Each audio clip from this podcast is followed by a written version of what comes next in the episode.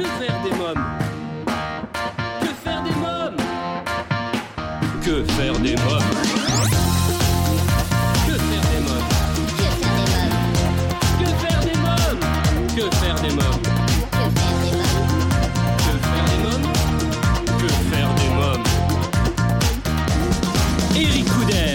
Euh, bonjour à tous, chers parents, grands-parents, professionnels de la petite enfance, c'est Eric Couder, vous écoutez Que faire des mômes, votre rendez-vous hebdomadaire 100% famille à écouter à la radio et en podcast sur quefairedesmômes.fr et toutes les plateformes audio.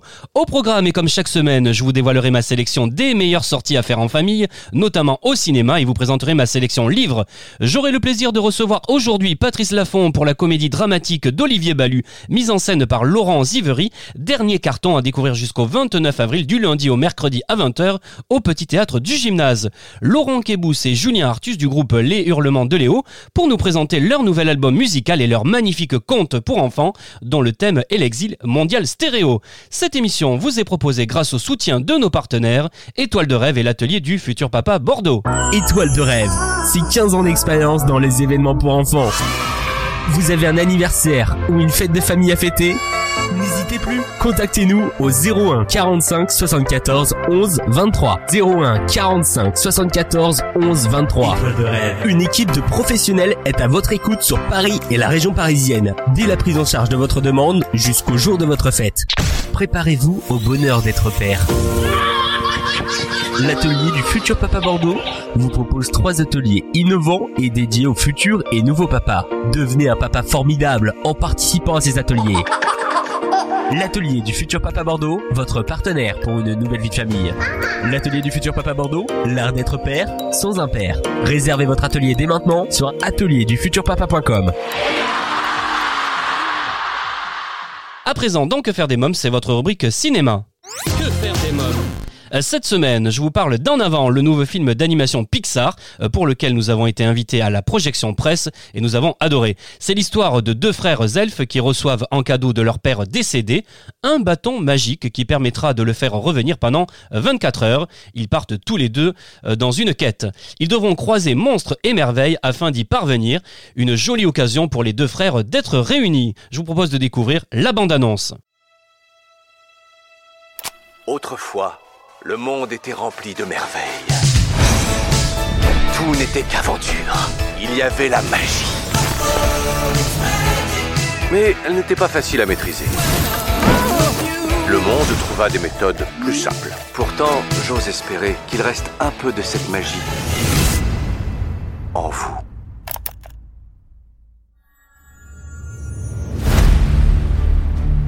Votre père tenait à ce que je vous le donne une fois que vous auriez tous les deux passé vos 16 ans? C'est un bâton de magicien. Papa était magicien. Quoi? Cher Yann et Barley, je vous invite à l'aventure. Vous devrez trouver le sortilège qui me fera revenir pour une journée, ainsi je pourrai voir ce que mes garçons sont devenus. Ramener, ramener à la vie? Mais non, ça se peut pas. Si, ça se peut, avec ça. Je vais rencontrer papa La magie ne dure qu'une journée, c'est notre seule chance de ramener. Mais je suis nul en magie. Il va falloir qu'il s'exerce un peu. Menton droit, épaule relevée, pied écarté, et le dos un chouï cambré. Les épaules. J'essaye de me concentrer. Concentrage. Ah, laisse tomber. Barley Oh non.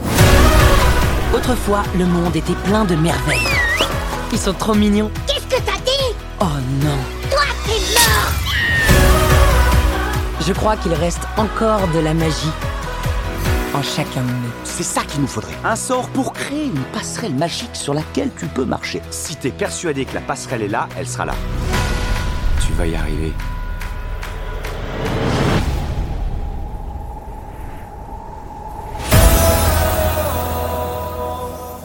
En avant, un conte merveilleux à voir en famille au cinéma. À présent, je reçois dans Que faire des mômes Patrice Laffont pour dernier carton à découvrir jusqu'au 29 avril, du lundi au mercredi à 20h au Petit Théâtre du Gymnase. Bonjour Patrice Laffont. Bonjour. Alors, vous triomphez tous les lundis, mardis et mercredis à 20h au Théâtre du Gymnase dans Dernier carton. Alors, qui est Richard Santenac Eh ben, Richard Santenac est un personnage qui pourrait me ressembler un peu, puisque c'est un homme de télévision, et qu'il fait une émission littéraire un peu, enfin, j'imagine style pivot. Euh, ce que j'aurais beaucoup aimé faire quand je faisais de la télévision à haute dose, c'est-à-dire présenter les choses un peu plus sérieuses que les jeux. Voilà, et à part ça, c'est un personnage un peu imbu de lui-même, un peu, un peu, un peu cassant, un peu, mais qui tout d'un coup, euh, à qui il semblerait que tout réussisse jusqu'au début de la pièce, tout d'un coup il s'est fait plaquer par sa petite camarade, euh, on suppose, pas on suppose, même on le dit, beaucoup plus jeune que lui, et il est dans des espoirs plus complets au début de la pièce, voilà. Alors que vous êtes sur le point de déménager, vous faites la rencontre de Oussama, un personnage assez complexe, hein, on peut dire ça. Hein. Totalement complexe, puisque même encore maintenant, j'ai pas encore compris, donc euh, il est totalement complexe. C'est un déménageur, euh, un jeune type, euh, bien enfin bien, qui a l'air comme ça, euh, sympathique, plutôt, plutôt attrayant, plutôt euh, qui parle bien et qui devrait enlever de la tête le titre de la pièce le dernier carton et qui ne part plus. Alors au début, je, suis assez méchant à beaucoup dire, mais assez, disons, méprisant avec lui. Puis peu à, peu, à la tension monte et, et je m'aperçois qu'il faut quand même que je fasse gaffe parce que je sais pas très bien ce qu'il me veut. Je pense que lui non plus, au début, sait pas très bien ce qu'il me veut, puis peu à peu, l'affrontement commence et ça devient euh, très tendu, sinon violent. Alors Patrice Lafont, lorsqu'on vous a proposé cette pièce, qu'est-ce qui vous a séduit avant tout? D'abord, c'est une pièce qui a été écrite en partie par moi, parce que l'auteur Olivier Balus, ça part d'une histoire que je lui racontais, qui m'est avec un déménageur qui m'est un peu arrivé, mais qui n'a rien avec ça, qui était, qui était une pièce, qui, enfin, qui était une pièce, qui était un moment un peu comique dans ma vie et dont il a tiré euh, cette histoire, donc ça ne m'était pas totalement inconnu. Et puis, euh, comme ces toutes dernières années, puisque j'ai fait beaucoup de théâtre en tournée, j'ai joué que des pièces très légères, disons pour résumer, de boulevard, et que je me suis toujours plus, senti plus à l'aise dans ce que j'ai dans ce que j'ai joué, dans des personnages plus schématisons, plus dramatiques. Ben, je me suis dit, euh, ça c'est exactement ce que j'ai envie de jouer en ce moment. Donc voilà. Est-ce que vous m'accordez à dire que c'est une pièce moderne? Oh, C'est une pièce surprenante, c'est une pièce très moderne, oui. C'est et par le sujet, et par le ton, euh, et, et, par même sa structure, parce qu'en plus c'est une pièce très courte, puisqu'elle dure 1h10. Donc c'est un moment de vie euh, poussé à son paroxysme, et euh, mais dans lequel, pour un acteur, il y a beaucoup de choses à faire, parce que parce que c'est une question de, de, de sentiments, de et puis, et puis euh, bon, on est comme on est, on est habillé comme on est, il n'y a pas de décor, c'est dans un lieu, c'est normal, hein, on déménage, donc il n'y a plus rien. C'est très, très dépouillé. Et, et puis ça devient même à un certain moment très physique, parce que on s'empoigne, on se... Enfin, je vais pas tout dévoiler, mais c'est c'est dur, donc c'est passionnant à faire, passionnant à faire. Mais mais ça demande, contrairement à une pièce de boulevard à plusieurs personnages où on sort, on rentre, ou là ça demande un, une attention et une énergie euh, pendant une heure dix euh, permanente, parce que s'il y en a un des deux qui dégroche, pardonnez-moi, bah la pièce hmm, peut en souffrir. Donc il faut qu'on soit au diapason, au même diapason tous les soirs. Et ça, pour un, pour un vieux monsieur comme moi, c'est pas tous les soirs facile. Alors, c'est Laurent Ziveri hein, qui vous met en scène. Comment vous a-t-il fait travailler? C'est-à-dire que c'est une pièce qu'on a, il faut pas se raconter l'histoire, c'est une pièce qu'on a déjà jouée il y a quelques années, et, et même à Avignon. Mais euh, elle a pris une couleur euh, très différente avec l'apport la, de Laurent, qui nous a fait travailler d'abord euh, avec beaucoup de bienveillance. Il n'a pas critiqué ce qu'on pouvait faire, il nous a amené vers autre chose. C'est-à-dire que moi, mon personnage, enfin, mon personnage au tout début de la pièce, c'était plutôt un mec énervé mais gentil. Tandis que là, je suis carrément euh, méprisant. Euh, on sent très bien que ce type est pas de mon milieu et que j'ai pas envie de l'avoir dans les pattes pendant longtemps. Et que ce qu'il va me dire m'intéresse pas trop. Donc il nous a amené ça, amené à, amené à ça tout doucement il a, il en a fait vraiment une, il a fait vraiment une vraie mise en scène, alors que dans la première version, c'était l'auteur et nous-mêmes qui avions, euh, disons, euh, mis au point un petit peu cette pièce comme ça, euh, sans très bien savoir où on allait.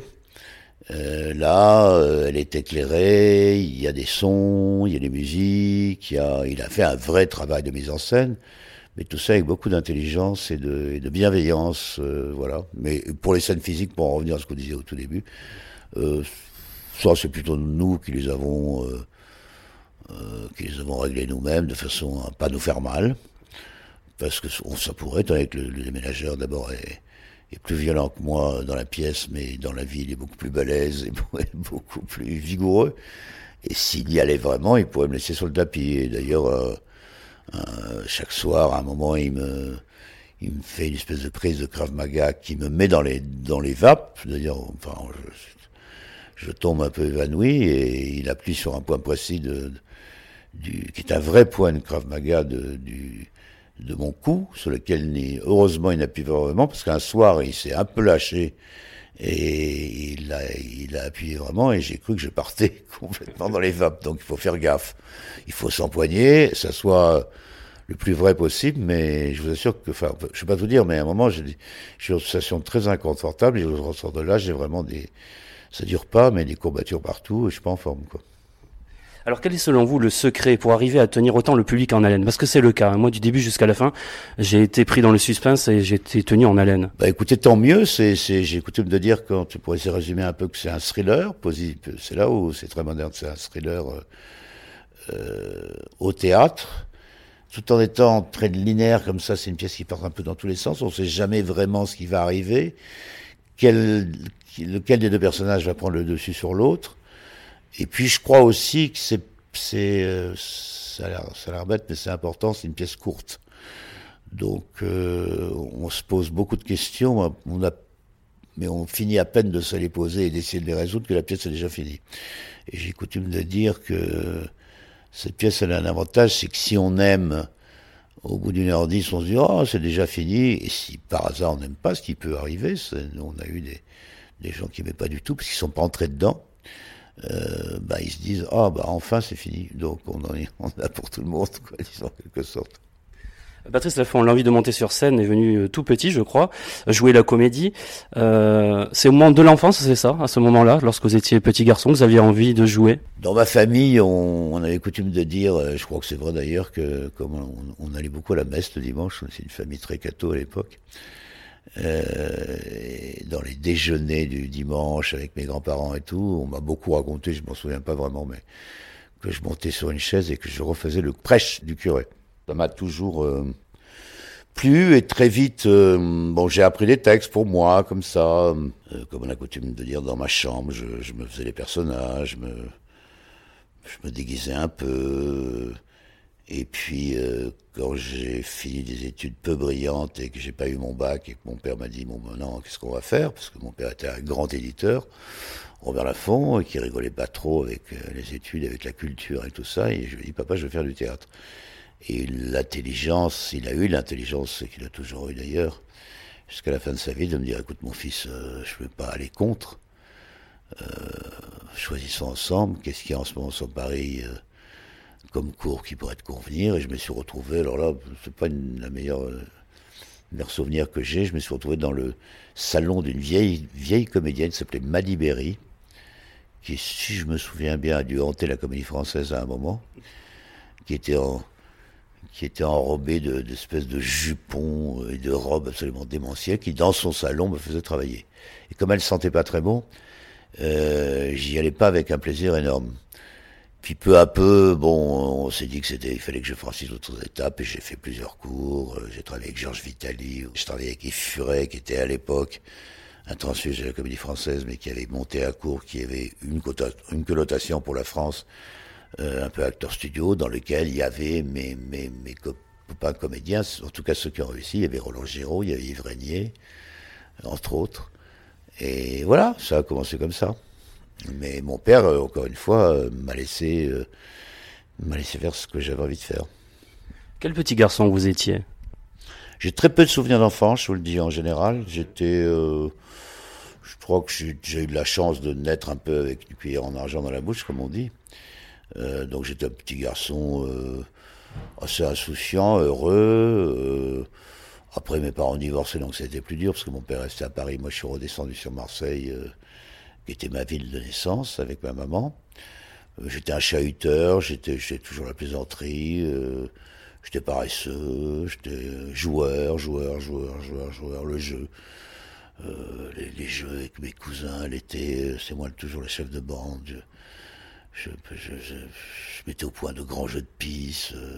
non, j'étais un petit garçon, pas, un peu indiscipliné, mais pas trop, un peu chef de bande mais jamais trop. J'étais, j'étais dans la bonne moyenne des gens sympas. Alors vous êtes papa, vous avez deux filles et un garçon, il me semble. Quel papa êtes-vous? Oh, Quel papa j'ai été parce que maintenant, bon, ils ont chacun, ils vivent de leurs propres ailes. Bon, j'ai un fils euh, qui est qui a commencé dans autre chose et qui maintenant depuis un certain temps est réalisateur, fait beaucoup de clips. Et puis il développe des affaires et tout. C'est un garçon que j'adore parce qu'il me ressemble beaucoup et qu'il est il a cette qualité primordiale que j'ai, il n'y en a pas tellement d'autres, il est très tolérant il adore les gens. J'ai une fille euh, plus, un peu plus jeune, Axel, comédienne, que beaucoup de gens connaissent, qui a fait beaucoup de one-man show, qui a été Miss Météo pendant longtemps sur Canal+, et qui a créé vraiment un style euh, avec qui on s'entend aussi très bien, mais qui est plus... Euh, qui est plus sévère que mon fils, et quand elle est venue voir cette pièce, pour en revenir à la pièce, c'était la première fois où elle me disait, papa, là, ce qui m'a scotché, euh, et quand, quand, je sais que ma fille va voir un spectacle que je joue, c'est la seule, seule, seule fois, moi qui n'ai jamais le trac, c'est le seul, seul moment où j'ai le trac. Et là, elle m'a soulagé, donc maintenant, depuis qu'elle est venue tous les soirs, je joue en confiance. Et puis j'ai une toute jeune petite, enfin, petite fille, pas petite, mais elle a 25 ans, que j'ai eue avec ma femme, avec ma deuxième femme, qui, elle, a un métier plus plus classique, enfin, si j'ose dire. Elle travaille chez Dior, mais euh, elle est atteinte aussi par le virus, euh, non pas du corona, mais du théâtre, et, euh, elle joue.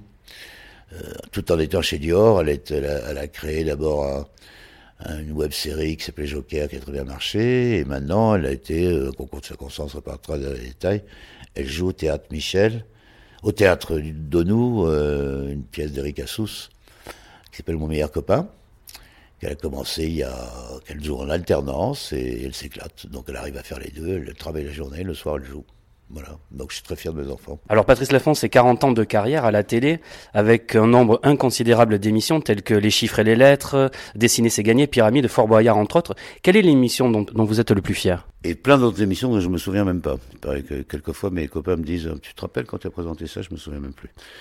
Euh, écoutez, les deux au point de vue, bon, celle qui m'a lancé les chiffres à lettres, je vais pas cracher dans la soupe, euh, était très importante pour moi, même si c'était très difficile à présenter, parce que c'était de l'anti-présentation et que je me faisais plus engueuler que dès que qu'autre chose, que dès que je disais un truc un peu que je croyais rigolo.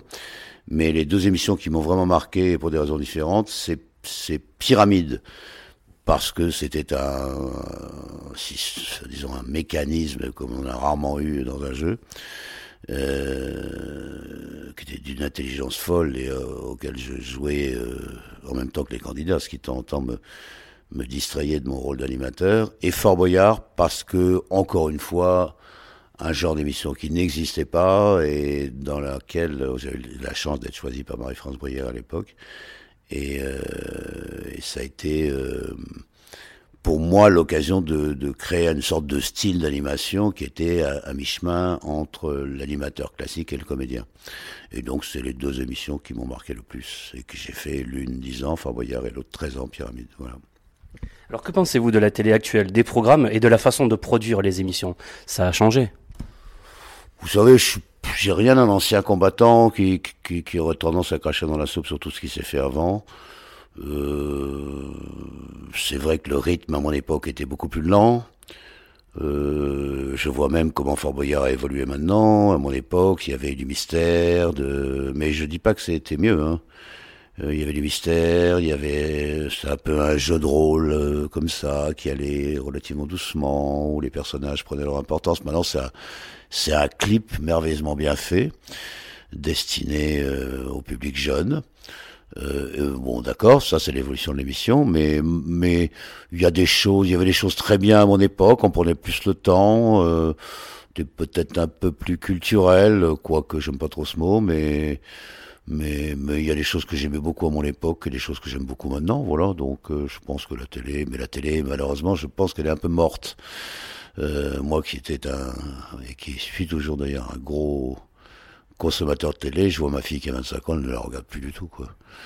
Elle regarde des séries, euh, ou elle regarde euh, sur son iPad, je sais pas ce qu'elle a envie de regarder, ou elle, elle est scotchée aux réseaux sociaux, mais la télé, le programme télé à télé de flux classique, euh, ça n'existe plus. Je pense que, heureusement, mais ou, ou malheureusement, mais dans quelques années, peut-être une quinzaine ou une vingtaine d'années, ça aura disparu. Il faut qu'il se, il faut qu'il trouve des solutions euh, différentes, ça c'est sûr. Patrice Lafont, votre actualité, ces derniers cartons, tous les lundis, mardis et mercredis à 20h au théâtre du gymnase. Le succès est tel que je crois que l'on peut déjà annoncer des prolongations. Normalement, oui, si tout va bien, et si ce qui se passe de, de grave en ce moment, euh, entre autres, c'est pas le plus important, mais ne vide pas les salles, euh, bah on va, on ira jusqu'à fin avril. Et puis peut-être après, c'est les choses, peut-être dans un autre théâtre euh, plus tard, mais en tout cas, si- pour le moment, on est parti jusqu'à fin avril. Voilà. Merci Patrice Lafont, merci beaucoup. Je vous en prie. Merci à vous. Euh, dernier carton avec Patrice Lafont, la comédie dramatique à découvrir jusqu'au 29 avril, du lundi au mercredi à 20h, au Petit Théâtre du Gymnase. Il est temps maintenant de retrouver Laurent Kébous et Julien Artus du groupe Les Hurlements de Léo pour leur nouvel album musical et leur magnifique conte pour enfants, dont le thème est l'exil mondial stéréo. Bonjour euh, Laurent Kébous. Bonjour. Euh, Racontez-moi, comment est né euh, ce beau projet euh, d'album et de conte pour les enfants, euh, mondial stéréo? En fait, j'ai euh, deux enfants qui m'ont qui sont revenus à la maison, euh, deux filles, qui sont revenues à la maison un jour et en me disant euh, Papa, euh, c'est quoi ces histoires là de migrants euh, Raconte-nous. Et donc du coup, euh, euh, ça m'a ça m'a ça m'a plongé en fait sur euh, des choses familiales qu'on avait vécues il y a très longtemps, la troisième génération euh, si tu veux, sur le fait que euh, une partie de ma famille avait été déplacée en fait. Et, euh, et donc ça remuait des choses. Et je me suis dit, il faut que j'arrive à en discuter le plus simplement possible. Donc je lui dis, bon, bah, c'est des gens qui vivent dans un pays tout simplement et qui vivent l'exil. Donc ils partent et ils arrivent dans un autre pays et ils doivent s'en accommoder. Ils n'ont pas euh, les mêmes racines, les mêmes origines, tout simplement, et la même langue, les mêmes euh, euh, coutumes. Et ils doivent arriver et, faire leur vie, quoi. Et en fait, je me dis que c'était pas suffisant en fait par rapport à ce qu'on était en train de vivre, surtout au niveau médiatique. Euh, la migration, on est en train d'en parler comme une espèce de, de fléau où on stigmatise la population qui est en train de vivre sa migration, en fait, son exil, en disant euh, ils arrivent, c'est un peu des envahisseurs. Et j'ai essayé de d'imaginer un conte, là je te parle du conte, euh, où les enfants pouvaient se retrouver dedans avec des, des personnages qui sont personnifiés par des animaux en fait, euh, qui sont euh, plutôt jeunes, donc entre 10 et 14 ans, euh, et qui vivent une histoire. Alors l'histoire elle est, elle est vraie papa ou elle est fausse? Elle est fantasmée ou elle je dis c'est tout ça à la fois en fait. Mais pour moi l'idée c'est juste de se mettre à la place des autres. Et, et je voulais que l'enfant puisse avoir un vrai recul sur se dire mais est-ce que est-ce qu'en fait on est vraiment traité de cette façon-là dans sa vie? Et euh, c'était le début en fait euh, des conversations et de la naissance de ce projet Mondial Stereo. Une discussion avec des gosses en fait. Voilà. Et c'est un projet aussi que vous avez mené sur le terrain. hein, vous êtes allé sur le terrain directement. On hein. était sur le terrain, on a rencontré euh, des classes de primo-arrivants, donc des gens qui avaient vé- vécu l'exil. Des classes aussi de petits CM1, CM2, euh, à qui on a raconté cette histoire et qui nous ont posé des questions. On s'est emparé de leurs mots, de leurs préoccupations, pour fabriquer des chansons euh, qui n'ont aucune autre prétention que de pouvoir euh, parler de, de ça en famille. C'est-à-dire que les enfants et les parents se nourrissent des mêmes, des mêmes, des- mêmes chansons en fait, et qu'ils aient chacun un degré euh, de lecture ou, ou de perception des choses. Voilà. Alors vous accueillez pas mal d'invités hein, sur cet album. Qui sont les invités? Les invités, il y a les chanteurs de Danakil, il y a les ogres de Barbac, bien entendu, euh, qui sont nos, frères euh, amis depuis euh, maintenant euh, 25 ans. Il y a une chanteuse Skelina, suédoise, qui est remarquable, un chanteur sénégalais qui s'appelle Lidiop, qui a une voix de malade, qui chante avec nous sur un morceau qui s'appelle Ouria, qui veut dire liberté, et, tant d'autres. hein, Voilà. C'est 13 titres l'album. hein. C'est à la fois poétique, réaliste, parfois grave, mais toujours rempli d'espérance en tout cas. hein. Toujours rempli d'espérance parce que finalement euh, nous, on a toujours pris le parti pris de raconter des choses qui sont peut-être euh, dures à entendre au niveau du sujet, mais euh, toujours avec des musiques qui sont enjouées. Et là, le parti pris de l'album, si tu veux, on est parti sur du reggae, du rocksteady ou de la musique caribéenne. C'est une musique qu'on ne joue pas du tout, on est plutôt un groupe de rock, tu vois, d'habitude. Donc on a appris à jouer, on est parti au local, on a appelé des invités qui, eux, euh, ont l'habitude de travailler ce genre musical. Ils nous ont encouragés, ils sont venus nous apporter euh, leur expérience. Et euh, on a fait nos histoires comme ça, quoi. Voilà. Alors, je voudrais qu'on revienne un peu sur le compte musical maintenant, Mondial Stéréo. Qui sont Léo et Calypso? Léo Calypso, c'est deux jeunes personnes qui vivent une situation dramatique et compliquée dans leur pays, un pays en guerre, et qui décident de quitter. On n'a délibérément pas euh, euh, dit que c'était en Syrie, par exemple, tu vois. On a délibérément pas dit qu'ils s'étaient fait refouler en Italie. Parce que le bateau des, Méditerranée, finalement, les a recueillis là-bas. Mais les Italiens n'ont pas voulu les, recueillir. Pour laisser, en fait, le fruit de l'imagination et, juste de se poser la question de comment, même si moi, demain, je dois quitter la France, que je dois aller euh, en Australie et qu'on ne veut pas m'accueillir, je suis en droit de demander pourquoi. Parce que je suis en train de juste de, me noyer ou de mourir. C'est, un projet humaniste. Chacun d'entre nous se doit d'être humain et de se mettre à la place de l'autre. C'est, un truc qui est, qui est difficile à faire, mais euh, c'est tellement bon de, de garder ça en tête en fait. Voilà. Alors vous avez coécrit avec Thomas Jimenez et c'est Ludovic Bouillet qui a réalisé les illustrations. Euh, quelques mots sur chacun et comment vous avez travaillé ensemble? Thomas Jiménez, c'est un garçon que j'ai rencontré euh, il y a 15 ans, avec lequel on joue dans un groupe de chant révolutionnaire espagnol. Thomas Jiménez, c'est quelqu'un qui a la double nationalité. Thomas Jiménez est un enfant euh, issu de l'immigration. euh, euh, son grand-père espagnol a été a fui Franco en 36. Et Thomas Jiménez en a entendu parler, pas par ses parents, mais par lui-même, en allant sonder son grand-père en lui disant mais raconte-moi en fait ce que tu as vécu. Donc Thomas Jiménez c'est quelqu'un d'impliqué quelqu'un d'humain. Et euh, Thomas Jiménez a déjà écrit des bouquins et moi je n'en avais jamais écrit. Moi je, ne sais écrire que des chansons, c'est un format qui est plus court. Donc je me suis euh, rapproché de mon camarade parce que euh, c'est quelqu'un qui est sensible et c'était l'homme de la situation. Et après Ludovic Boulier, c'est un, illustrateur de talent qu'on a rencontré par hasard, par le biais de notre régisseur qui s'appelle Antoine. Et, je le remercie à, Antoine d'avoir eu cette, idée-là et de nous présenter Ludovic, parce que Ludovic a, a personnifié ces personnes avec talent. Il y a une image moi, qui me tient à cœur dans le, dans le conte jeunesse, qui est cette, cette mise en abîme et cette métaphore de la bouteille qui est jetée à la mer, avec dans la bouteille le bateau des migrants qui sont en train de se déplacer. Pour moi, cette image, elle a une force qui est insensée, et je suis ravi d'avoir fait ça avec ces gens-là. Euh, Est-ce qu'on peut dire que ce livre est avant tout un outil pédagogique? Ce livre est avant tout un outil pédagogique parce que beaucoup euh, d'institutrices ou d'instituteurs s'en emparent pour raconter cette histoire. Et en plus, après, derrière, ils peuvent s'appuyer sur l'album. Et ça donne euh, toute une magie, une résonance en fait. Et puis ça donne aussi, moi, euh, à titre personnel, une, une résonance sur des choses que moi j'ai pas vécues, mais que, que, que- que mon grand-père a vécu. Mon grand-père a été déplacé, je dis déplacé pour pas employer un autre mot, dans sa vie, au cours de la Seconde Guerre mondiale. Et c'est quelque chose qui n'a jamais été euh, trop trop euh, développé euh, dans ma vie familiale et sur lequel je me suis remis euh, à discuter euh, avec mes parents de gré ou de force pour savoir euh, quelle était notre histoire finalement. Parce qu'on a tous besoin de savoir d'où on vient. Et quelque part, on a tous vécu l'exil, euh, si on réfléchit bien, euh, sur trois ou quatre générations, et qu'on va voir en fait comment on s'appelle, la racine de notre nom, euh, et, et d'où on vient, si on fait vraiment tout cet effort, on a tous été déplacés. Et quand on sait tout ça, on est tous capables d'accueillir euh, l'autre. Voilà. Alors pour chaque livre vendu, 1 euro est reversé à l'association SOS Méditerranée. Alors quelques mots sur l'association SOS Méditerranée et quel est le but de cette association? Cette association euh, est là pour aller sauver des vies humaines qui sont en train de périr sur l'eau.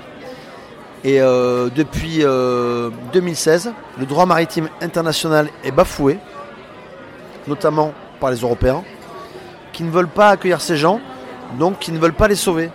Et la seule alternative pour les sauver, euh, tout à l'heure Vincent a pris la parole pendant le concert, là, ou après le concert, ils ont sauvé 25 000 vies.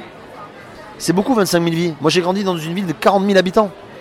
C'est la moitié de la population de Mont-de-Marsan, la ville dans laquelle j'ai grandi. C'est absurde. Pour la soirée d'aujourd'hui, on s'est quand même posé la question de savoir si on prenait un service de sécurité ou pas. Parce que SOS Méditerranée, quand ils interviennent et, qu'ils prennent la parole, il y a des groupuscules euh, fascistes qui se déplacent en disant on n'est pas d'accord. Et si tu veux ça pour moi, quand moi j'apprends ça et que je discute avec le label et que l'information me revient, je suis catastrophé en me disant en fait, nous on a juste des valeurs humanistes quoi, et il y a quand même encore des cons là, en France et ailleurs, qui décident euh, eux-mêmes de bafouer euh, ce droit-là juste d'être un humain et d'avoir envie d'accueillir des gens et de discuter avec eux. Et si tu veux, moi ça, moi dormir avec ça, euh, je suis peut-être à fleur de peau, mais c'est pas possible en fait. Ça me, ça me désole. Voilà. On espère un monde meilleur dans, l'avenir pour, pour cette cause-là, quoi, qui va tous nous arriver à un moment donné s'il faut, pour des raisons climatiques ou autres. Alors Julien Artus, vous avez pris la parole. Qu'avez-vous envie de rajouter euh, à nos amis auditeurs pour leur donner envie justement de se procurer l'album, de venir vous voir en concert et surtout euh, de se procurer le livre hein, euh, pour les enfants? Mais euh, c'est une, une petite tradition orale, c'est un passage de pouvoir, enfin un passage de savoir. On, essaye de, grâce au micro qu'on nous donne, de, de rentrer dans des peut-être dans des débats euh, qui nous appartiennent pas, et qui nous appartiennent plus d'ailleurs. Ça va voyager, ça va faire son œuvre, mais euh, que ce genre de débat puisse rentrer euh, à l'école ou dans à table en famille. Euh, puisque nous, ça nous est arrivé en tant que père de famille, ou donc on- est sujet à ça, à répondre à ces questions-là, et on n'est pas sur un, on peut pas dire qu'on a fait un objet péda- pédagogique, mais en tout cas, c'est en train un peu de le devenir, malgré nous, parce que ça développe euh, ou ça euh, amène à des débats qui n'avaient pas lieu avant. Donc euh, oui, là, c'est en, ça, c'est cool. L'objet CD et l'objet vinyle, on refile quelques souhaits SOS Méditerranée pour, comme disait Vincent, c'est plus des gouttes d'eau à ce stade-là, et donc c'est bien, bien de l'entendre dire aussi, de se l'entendre dire. Il y a plein d'invités, ils ont répondu à l'appel, c'est des gens qui sont engagés dans leur vie de tous les jours à créer des belles choses et à des fois dénoncer si encore il est temps de le faire. Euh, même des gros artistes euh, qui vendent énormément de disques ne font pas ce genre de, ouais, de démarche. Ils font pas, ils vont, ils vont pas mettre le pied en avant là-dessus parce que ça va peut-être leur- les griller ou bon. euh, nous, on n'en est plus là du tout. Et les artistes qui ont participé à ce disque non plus. Je crois qu'ils ont plus rien à prouver de ce côté-là et on est tous ensemble. Très bien, je vous remercie euh, Julien Artus, merci beaucoup. Merci à vous. Merci euh, Laurent Kebous, merci beaucoup. Merci à toi et euh, merci d'être venu nous voir.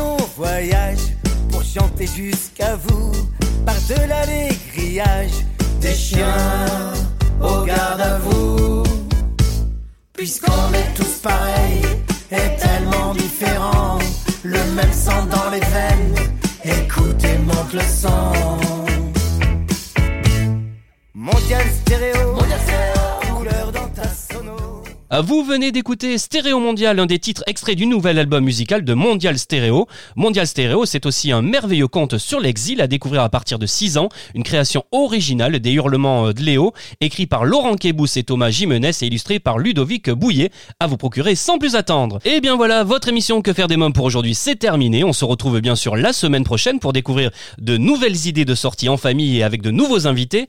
Pour écouter nos anciennes émissions en podcast, lire et commenter les articles de notre magazine, nous contacter ou encore laisser un avis grâce à notre livre d'or, rendez-vous dès maintenant sur le blog quefairedesmoms.fr. Pour rester informé sur notre actualité, je vous invite à nous suivre sur les réseaux sociaux et interagir à l'émission d'aujourd'hui avec le hashtag QFDM. Que faire des mômes est aussi disponible en podcast à travers le monde sur toutes les plateformes audio. Merci à tous pour votre fidélité, je vous embrasse fort ainsi que ma petite nièce Erika. Bye bye